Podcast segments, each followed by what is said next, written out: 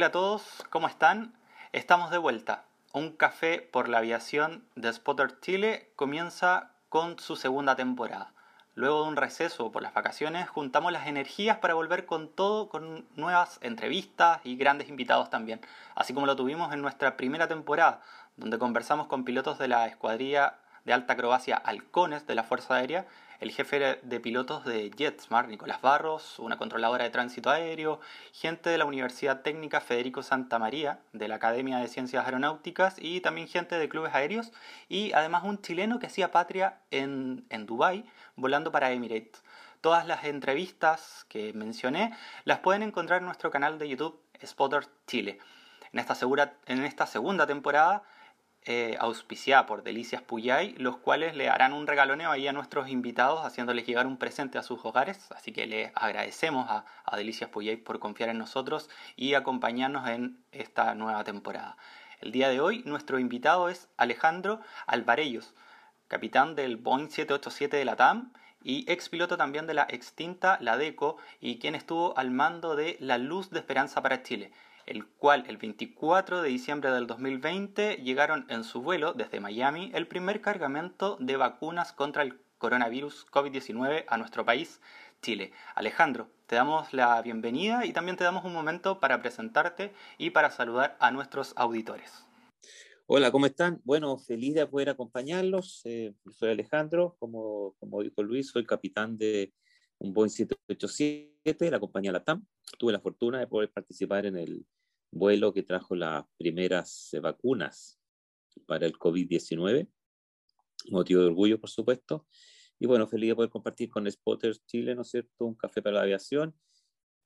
Esta entrevista y orientar, ayudar y aclarar algunas dudas o, bueno, del solo hecho de participar también es muy grato. Así que gracias por la invitación. Perfecto, muchas gracias Alejandro. Oye Alejandro, vamos a empezar porque nos cuentes un poco cómo fue tu formación de, piloto comercial. Mira, los inicios, inicialmente, eh, bueno, históricamente yo de pequeñito quise ser actor, imagínate. Ah, se me dio la oportunidad de hacer una obra en el colegio muy chiquitito y me fue tan bien. Me motivé, quise ser actor, pero a medida que pasaron los años ya el deporte me fue llamando la atención hasta quise ser boxeador después de las películas de Mohamed Ali. Ya en la adolescencia, imagínate, ya en la adolescencia empecé a hacer avioncitos de cartón, eh, pero con características muy buenas para efectos de, un avión que hace un joven, ¿no es cierto? Eh, tenía una parcela y yo tenía bastante espacio, así que le, le, le, hicimos junto con nuestros amigos del barrio eh, muchas mejoras en esos avioncitos y tenían una buena capacidad de planeo, en fin, me motivó mucho la aeronáutica desde ahí. Ya la primera FIDAE fue el, que, el punto que, que gatilló, ¿no es cierto?, la postulación y la decisión de ser piloto. Inicialmente quise ser piloto de combate, ingresé a la Fuerza Aérea, pude ingresar a la Fuerza Aérea, me desarrollé en el área eh, como piloto de transporte básicamente, por un cambio de giro durante los vuelos iniciales. Y después del, del área de transporte, bueno, se vino la aviación comercial. Yo quería seguir volando, era una pasión que tenía muy grande y volar aviones grandes. Eh, obviamente la carrera de la Fuerza Aérea de un piloto no es tan larga y la motivación era, era la otra, así que opté por el camino comercial, donde ingresé a la DECO, a la 727, algunos años y bueno, así evolucionando, avanzando con los materiales de vuelo, empecé como primer oficial, hasta llegar hasta, hasta el día de hoy, ¿no es cierto?, como capitán de 787. Esto fue el inicio comercial, fue el año 88, pero mi primer vuelo solo se registró el año 81. Así más o menos se inició mi formación como piloto comercial. Perfecto. Oye Alejandro, te quiero llevar al, momento de, bueno, ya, ya avanzando un poco con el tiempo, del 24 de diciembre del 2020, eh, recordándote un, discurso que le hiciste a, los pasajeros. Hoy es un día tremendamente especial para el Grupo LATAM y particularmente para esta tripulación que tengo la fortuna de comandar. Este avión lleva el regalo más preciado por quienes vivimos en Chile. Es el primer embarque de vacunas para el COVID-19.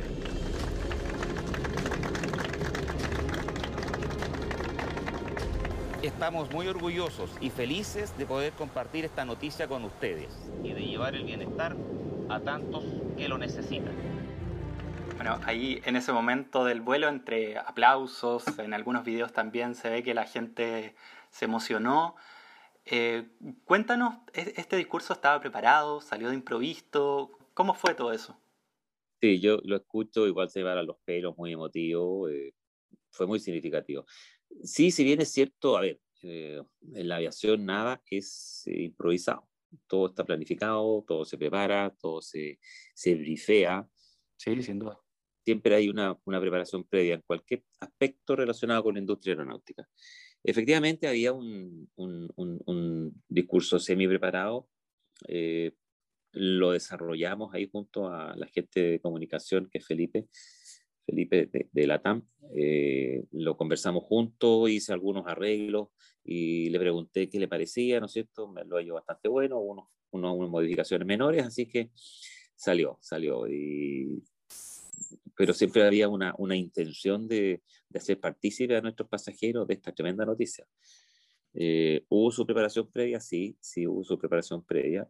Como te digo, como en toda, en toda fase de, de los vuelos, se preparan cosas, también había por, el por si acaso. Vamos a tener esto, vamos a hacer esto, perfecto. Y ahí, eh, como te digo, di lo que había que decir más o menos y ahí lo, lo, lo, aumentamos, le pusimos, le quitamos eh, para que saliera lo más cercano ¿ah? a, a, lo que justamente se buscaba, la motivación y traer una noticia buena.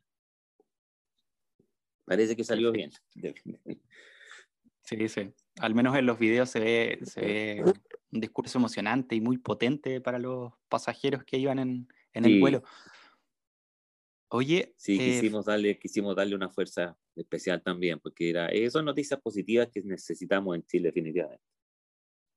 Claro, y que después de casi un año empezaron a llegar las buenas noticias por el tema de la pandemia, creo que sin duda, como, como se ve en el video que, que, se difundió, eh, la gente se empieza a emocionar, empieza a aplaudir y claro, una buena noticia hay que, hay que comunicarla, sobre todo a los pasajeros eh, que iban, como decías tú, que eran parte de todo esto. Exactamente, exactamente, es necesario. Yo creo que hace falta buenas noticias a nivel nacional.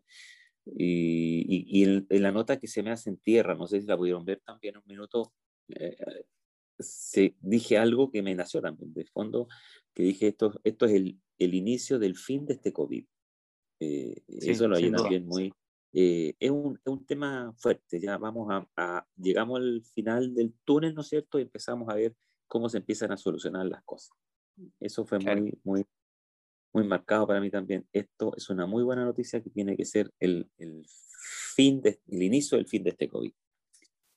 Claro, y, y, así ha sido, con nuevamente llegando más aviones, más vuelos comerciales de, de la TAM, llegando con, con, las vacunas y después también otras aerolíneas que han sido partícipes de, de trasladar a, a, distintos puntos de Chile eh, estas vacunas. Hoy Alejandro, te quería preguntar, eh, al, momento de trasladar estas vacunas, ¿tuvieron ustedes, eh, cómo fue el protocolo?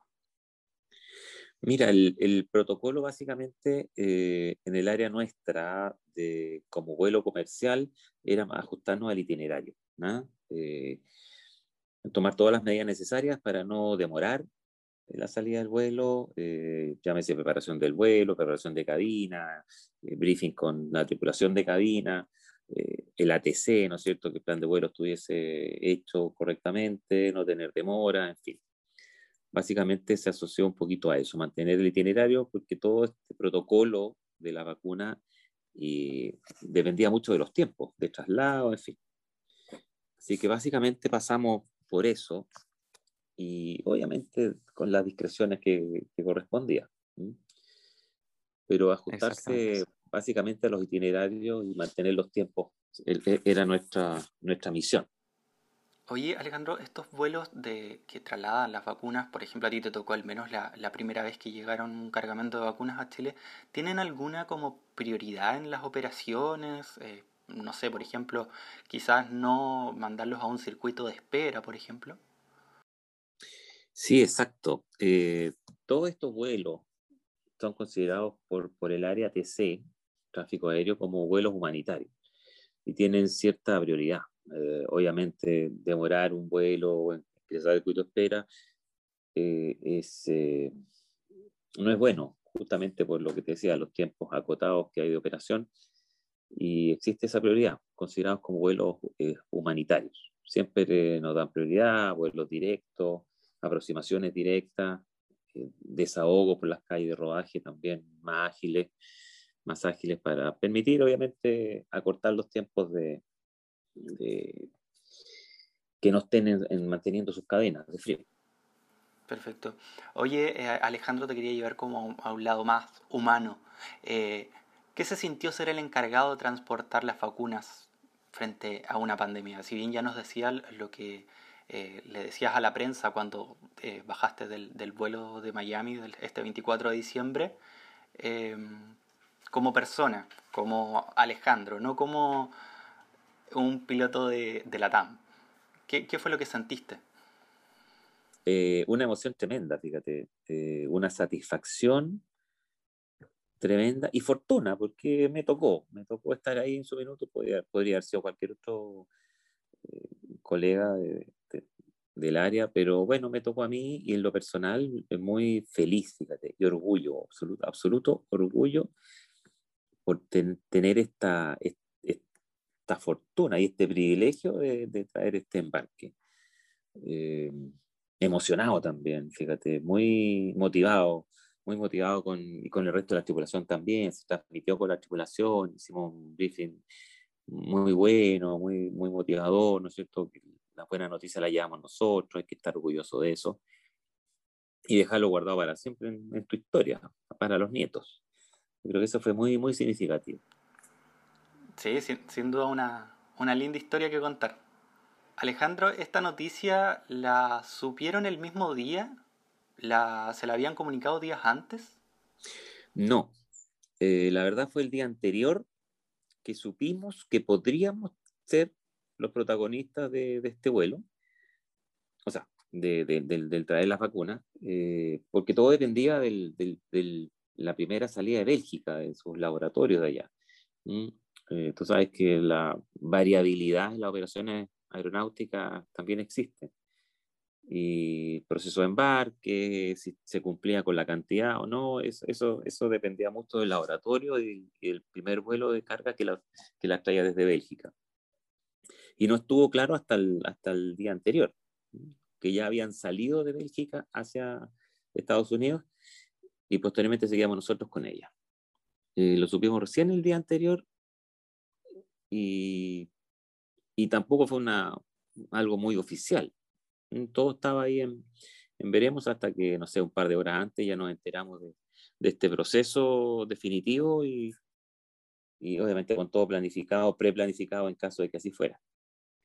Un gusto Alejandro. Eh, Felipe González por acá, parte también del staff de Spotter Chile. Hola Felipe, gusto saludarte. Eh, las vacunas pueden significar tal vez una recuperación de la industria, pueden motivar a los pasajeros a que empiecen a volar nuevamente, pero en tu apreciación personal, ¿cómo proyectas la recuperación de la industria? Mira, definitivamente, eh, como lo comenté por ahí, eh, este es el inicio del fin de este COVID. Ya poniéndole un cerco, un atajo, ¿no es cierto?, alguna valla al, virus, eh, aparecen las confianzas, aparece una recuperación. Yo estimo de que a un año eh, tiene que haber una recuperación muy marcada, quizás no un 100% lo que se pretende, pero sí ya eh, crecimiento. De hecho, hay países ya en el norte del continente que ya están recuperando incluso a sus pilotos que tenían en stand-by para volver a, sus operaciones. Eh, y eso, eso ya marca tendencias. Eh, pasa también por el tema de confianza. Yo veo una recuperación quizás no tan, tan rápida como se preveía, pero sí, una curva positiva, un ascenso positivo como, ascenso positivo como decimos los pilotos. Claro, ahí de a poco la, la aviación se va a ir recuperando. Alejandro, ahora muchos pilotos están estudiando, están en sus carreras como pilotos y uno conversa con ellos y siempre se encuentra que el sueño de ellos es poder llegar tal vez a la TAM a trabajar. Pero para ti que trabajas ahí, ¿cómo se siente ser piloto de, la aerolínea? Mira, estar en una de las aerolíneas más grandes o del grupo de aerolíneas más grandes a nivel mundial es, tremendamente satisfactorio, enorgullecedor. Eh, piensa que somos de la región en Latinoamérica el grupo más grande. Eh, operaciones en muchos países, conexiones también con, con, con muchas ciudades. Es motivo de orgullo. Definitivamente eh, ser parte del grupo LATAM es un motivo tremendo de orgullo. Eh, también hay una exigencia, hay una imagen que cuidar, hay una operación que, que proteger y, y, siempre han, amparado, por supuesto, con, con, todo el staff que tiene, que tiene el grupo LATAM detrás, operaciones, mantenimiento, soporte, en fin. Y, y hay una responsabilidad grande porque hay que mantener esta gran compañía y la cantidad, y volumen de operaciones que hay es tremendo. Y, la, como te digo, el prestigio es, es, es, muy importante y, por supuesto, la imagen del, del grupo y la operación en sí. ¿Ah? Eh, somos muy rigurosos, somos muy apegados a los procedimientos, la seguridad es el, el, el tema principal de esta compañía y, y, por eso es bonito estar aquí, ¿ah? con todo este apoyo que hay detrás mantener eso, esos índices eh, es muy, muy eh, satisfactorio, muy gratificante. Buenísimo lo que me cuentas de la TAM, Alejandro. Eh, pero considerando toda tu experiencia en, cuando te formaste en la DECO y ahora en la TAM, ¿cuál consideras que ha sido tu experiencia más destacable o rescatable o alguna historia que nos puedas contar de algo que te ha pasado? Mira, sí, siempre hay, siempre hay cosas, siempre hay varias historias. Eh, a ver, bueno, este tema de las vacunas también es un tema histórico para mí en lo personal. Ha sido como el, vuelo más importante, no más importante, con la carga más importante que, que he llevado. Eh, pero por ahí tengo algunas cosas muy significativas que a mí me, me, me, marcaron mucho. No sé, hace ya casi 20 años, te lo puedo contar ahora, eh, o sea, lo puedo contar siempre, pero lo cuento ahora. El, en un vuelo que hacíamos desde el sur de Chile hasta Santiago, haciendo, no recuerdo el detalle, pero una de las escalas era Concepción y Concepción-Santiago. Y el procedimiento, los protocolos para llevar en pasajeros enfermos requieren una autorización médica, ¿no es cierto? De un especialista y que permita que se realice el vuelo para su traslado. Y en ese entonces, me acuerdo, en esos años estos protocolos, si bien es cierto existían, quizás no eran tan rigurosos. Y estando en Concepción, antes de salir de hacia Santiago, el despachador se nos acerca y me pide si podemos llevar una guaguita que estaba muy enferma, que tenía que irse a Santiago y operarse. Y le digo, ya, perfecto, y el, el, el certificado médico que autoriza esto, mm, eh, me dice, comandante, le puedo pedir que se acerque a la oficina porque la doctora quiere hablar con usted. Y en ese entonces la doctora del hospital, del centro donde, donde venía esta, esta guaguita, en Concepción, me dice, eh, capitán, debo pedirle que lleve a esta guaguita a Santiago a operar. Es la única forma de salvarle la vida porque aquí no tenemos la tecnología ni los medios para salvarle la vida. La única opción es esa y tiene que ser ahora ya, la está esperando una ambulancia en Santiago y es cuestión de, de, horas. Y, obviamente no había certificado médico, nada, yo con ese, con ese diálogo me quedé y, y hablé con la jefa de servicio a bordo. Le dije, jefa, eh, vamos a hacer un vuelo rapidísimo a Santiago, no creo que haya tiempo para dar servicio de comida, vamos a explicarle a los pasajeros, pero tenemos que hacer este, este vuelo sí o sí uh, de, con esta característica, porque si no va, va, va, a estar en problema esta, esta bobita. Así que así se dijo con los pasajeros. Es, les comenté yo que iba a ser un vuelo casi especial, porque hace muy rápido, por el tema médico que teníamos a bordo, teníamos que salvar la vida, guaguita, o participar por lo menos en el proceso para tratar de salvar y así se hizo, fue un vuelo rapidísimo, Concepción-Santiago, no sé si fueron 37 minutos.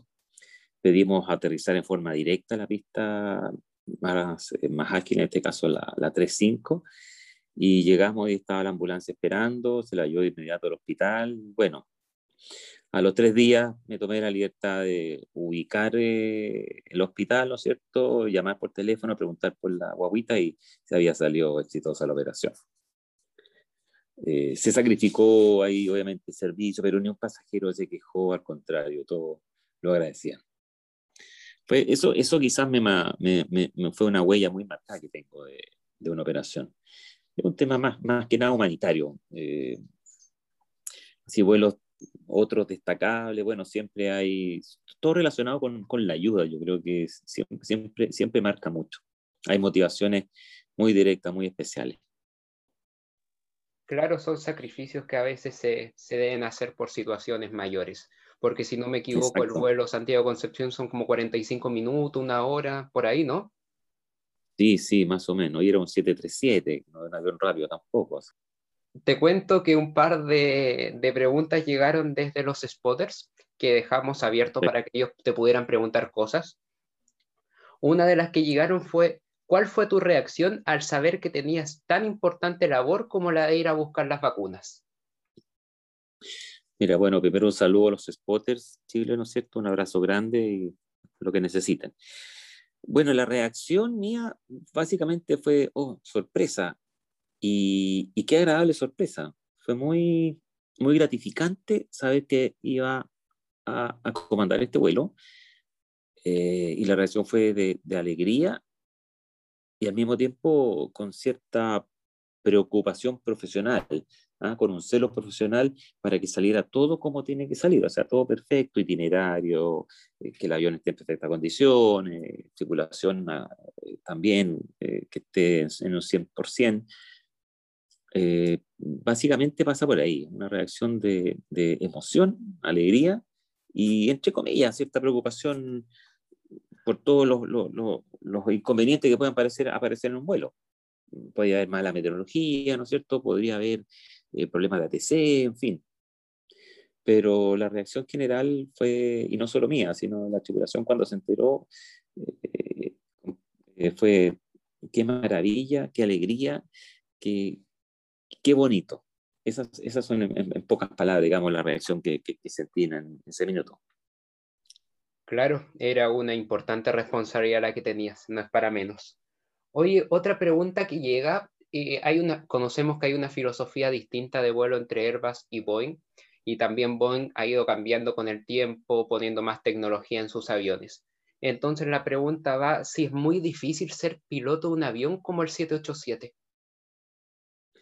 Mira, como para ponerlo en contexto, el, llegar a volar un 787 también requiere pasos previos. Quizás podría un piloto con poca experiencia aplicar eh, su conocimiento, su licencia y hacer un curso del 787, pero requiere un cierto grado de experiencia. Esto es una carrera que requiere experiencia para ir avanzando sobre todo. Eh, desde aviones más pequeños hasta más grandes, desde tecnologías más básicas hasta tecnologías más avanzadas. Todo pasa por, por, por procesos. A alguien que parta de, de, cero, quizás no de cero, con su licencia muy, muy joven, en este tipo de avión, claro, tecnológicamente puede, puede manejarlo. Eh, es un avión con mucha tecnología, muy digitalizado. Dicen que es un, se dice que es un computador con alas y obviamente para la gente joven se, le da más fácil el tema digital.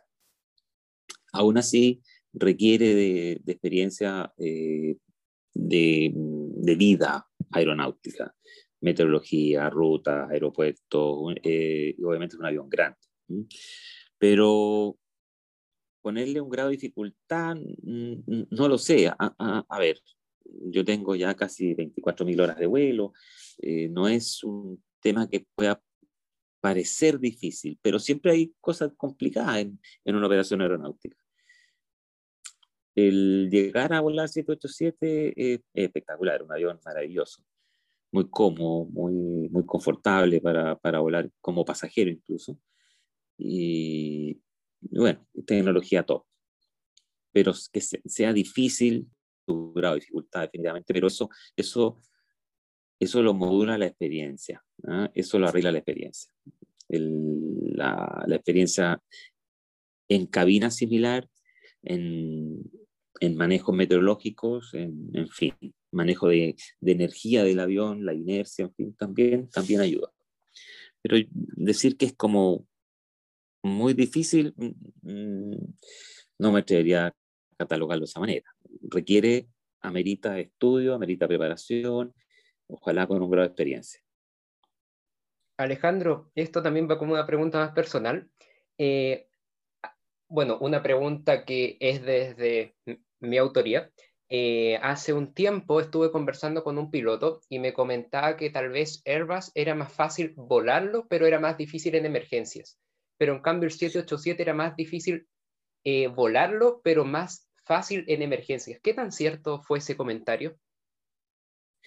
Mira, mm, a, título personal, yo volé Airbus también, algún minuto, a título personal, eh, algo de razón puede haber ahí, algo de, lógica tiene. Airbus es un avión, eh, una, una línea de aviones tecnológicamente también muy moderna, muy completo, son muy buenos aviones, pero cuando hay procedimientos eh, que salen de la normalidad, son un poquito más engorrosos que Boeing. Por ejemplo, los perfiles de vuelo de Boeing, ya tenga el avión una falla o no, son muy similares.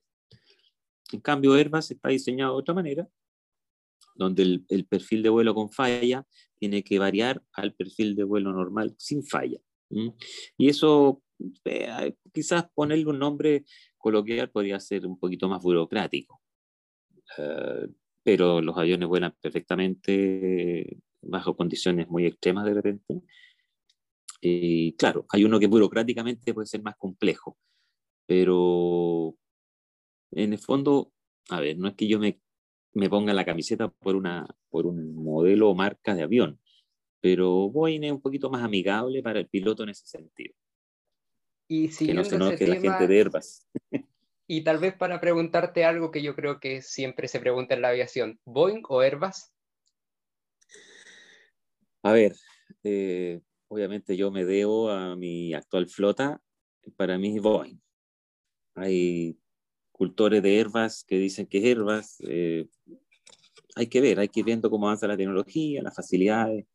Pero si me preguntas a mí, si me preguntas a mí, yo hoy actualmente me quedo con lo que estoy volando, que es mi Boeing 787 Dreamliner. Ya, buenísimo. Y Alejandro, la última pregunta que nos llegó de los spotters. Nos cuenta su caso y nos dice que tiene 28 años y le gustaría mucho empezar una carrera en aviación comercial. ¿Consideras tú que dada la condición actual es muy tarde para comenzar con todo lo que implica, que después tienes que hacer tu curso que dura entre 18 meses y 3 años dependiendo también del estudiante, después postular a línea aérea con la demanda de pilotos que probablemente va a aumentar, pero eh, actualmente no es mucha, etcétera?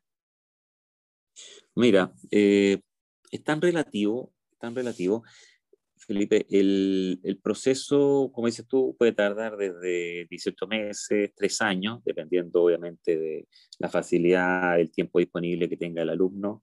Eh, también el, club aéreo, la institución o la universidad donde esté, haciendo el curso. Eh, ahora la demanda, todo pasa por demanda, la demanda de, de pilotos hasta hace un año atrás, antes de la pandemia, era altísima. Hablamos de, no sé, hay estudios de Boeing, incluso Airbus hablan de, no sé, necesitamos como 600.000 pilotos de aquí al año 2034 a nivel mundial. Y la capacidad de producirlo, entre comillas, no, no es tan grande. Y no solo pilotos, se habla de mantenimiento, incluso personal de ATC, controladores de tránsito, aéreo. El, con 28 años no creo que sea tarde, eh, imagina tú, hay gente que ha entrado con 40 años a volar como primer oficial a, línea aérea. Obviamente eh, es una carrera más corta, definitivamente, hasta el momento jubilar, pero yo creo que este, este proceso pandémico eh, va a ser un paréntesis, yo creo que va a ser un par de años, un poco más de freno, y luego va a tener que haber un crecimiento exponencial grande. Piensa tú que el, el, área carga se está activando mucho. la gente ya está comprando mucho por internet. mucho manejo de, carga mm, y eso va a implicar mucha operación también en el área. Eh, los pasajes eh, ya están siendo más económicos, uh, paquetes turísticos más económicos, y eso motiva a, la gente a salir a volar también, a disfrutar de fuera. Eso, eh, yo creo que va a haber un, un, proceso grande, estoy apostando yo aquí a, aquí a un par de años, una nueva recuperación del, de la demanda. Y, y, claro, también pasa por la motivación personal, ¿qué, qué tanto quiere ser piloto, ¿no es cierto? Porque esto es un, es una pasión, el volar es, es una pasión, no una ocasión, como se dice por ahí. Eh, pero 28 no creo que sea tarde. La verdad, eh, si está motivado, eh, darle nomás, darle adelante y si, si esto tiene que reactivarse. Alejandro, me comentaste el tema de la carga. A ti como piloto, ¿qué prefieres? ¿Volar aviones con carga o volar aviones con pasajeros? Mira, eh, si bien es cierto, el volar es la pasión de todo piloto, eh, hay diferentes condiciones. Por ejemplo, las flotas cargueras tienen sus itinerarios, tienen sus horarios, eh, tienen que esperar la carga, y la carga se puede demorar, ¿no es cierto? Tienen su, su, variedad de itinerarios eh, con, con, más flexibilidad. En cambio, pasajeros tienen que cumplir su itinerario, es más riguroso en ese sentido. Actualmente estamos haciendo mucho vuelo de carga en la TAM, en el 787, eh, asociado justamente a los movimientos que hay carga, no tanto pasajeros. Y uno se da cuenta que es una industria diferente. El, manejo de la carga eh, está estructurado con, más flexibilidad. En lo personal, me gusta un poco más la estructura. Yo prefiero volar con pasajeros, ¿no es cierto? donde uno puede interactuar un poquito más con la gente, donde uno puede entregar un poco más de su experiencia, de, de su formación, en fin. Eh, pero es, es, son, áreas diferentes, el, el, vuelo básicamente lo mismo.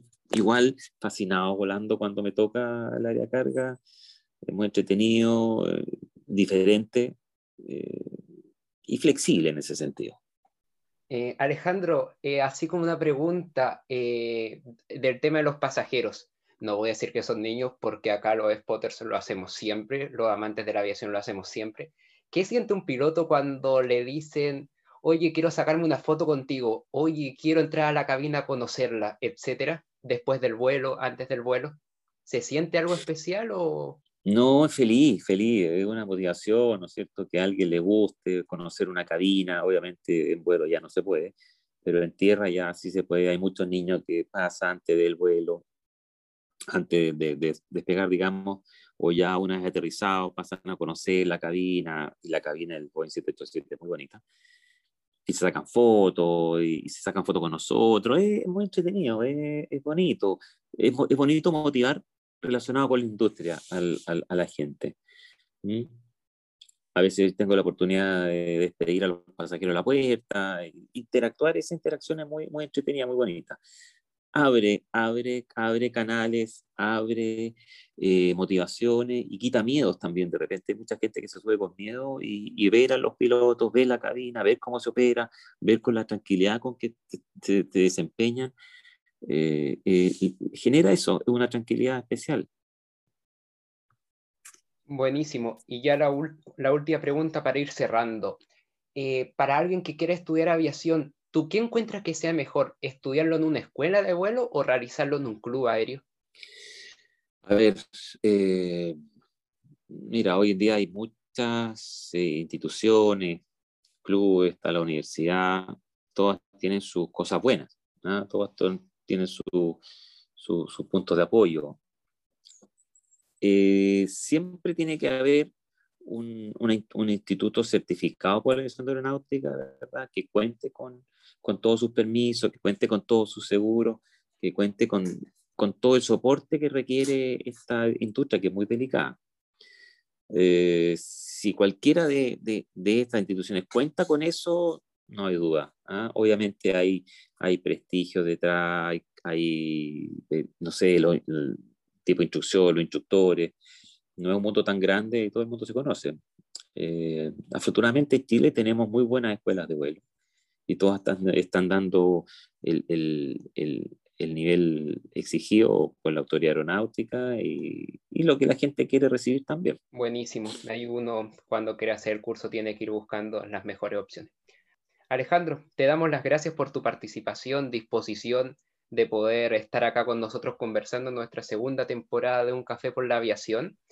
Eh, de parte de Spotter Chile y nuestro auspiciador Delicias Puyay, te haremos llegar un presente de agradecimiento nuevamente por tu tremenda disposición a conversar con nosotros. Y ahora te dejamos unos momentos para que te puedas despedir, puedas dejar unas palabras de cierre para los spotters y todos los que nos estarán escuchando en el podcast. No, muchas gracias Felipe, Luis, Mayra. Eh, feliz de poder participar eh, y cooperar con la industria aeronáutica de esta manera, de humilde manera para mí, ¿no es cierto? Comentar algunos aspectos de, la vida personal y lo que significó este, este, este vuelo en esta pandemia. Eh, un abrazo grande a los spotters, decirles que no pierdan la motivación, a los que les gusta la industria aeronáutica, sigan ahí, eh, sigan apoyando, los que quieran hacer sus cursos de vuelo adelante, con fuerza, sin, sin, sin temores. Y nada, generar la confianza obviamente, eh, un buen mensaje creo yo hoy en día hay que dar, eh, que hay que dar es, el tema del cuidado personal, y no solo cuidado personal, sino cuidado del resto, el uso de la mascarilla, lavarse las manos, alcohol gel, distancia, distanciamiento, ¿verdad? Eh, para que salgamos luego de este, de este virus, de esta pandemia que nos tiene un poquito agobiados. Un abrazo grande a los spotters. bueno, lo que necesiten, aquí estaremos y cuando me necesitan. Muchas gracias. Buenísimo, muchas gracias Alejandro. Acá me gustaría también comentar, tal vez Luis, Mayra y quien les habla, tal vez somos la cara más visible en Un Café por la Aviación, pero me gustaría también aprovechar de agradecer a todo el equipo que hay detrás, Ricardo, Alejandro, Benjamín, Juan Carlos, Simón, además de nosotros tres, que hacen un tremendo trabajo también detrás de todo el Café por la Aviación. Eh, me gustaría agradecer a todos por escucharnos en esta oportunidad. Eh, se vienen muchos más Café por la Aviación. Estamos recién comenzando la segunda temporada. Se vienen tremendos invitados. Además, me gustaría recordarles que nos sigan en nuestras redes sociales, Instagram, Twitter, LinkedIn, Facebook y YouTube. Nos vemos en una próxima oportunidad. Muchas gracias.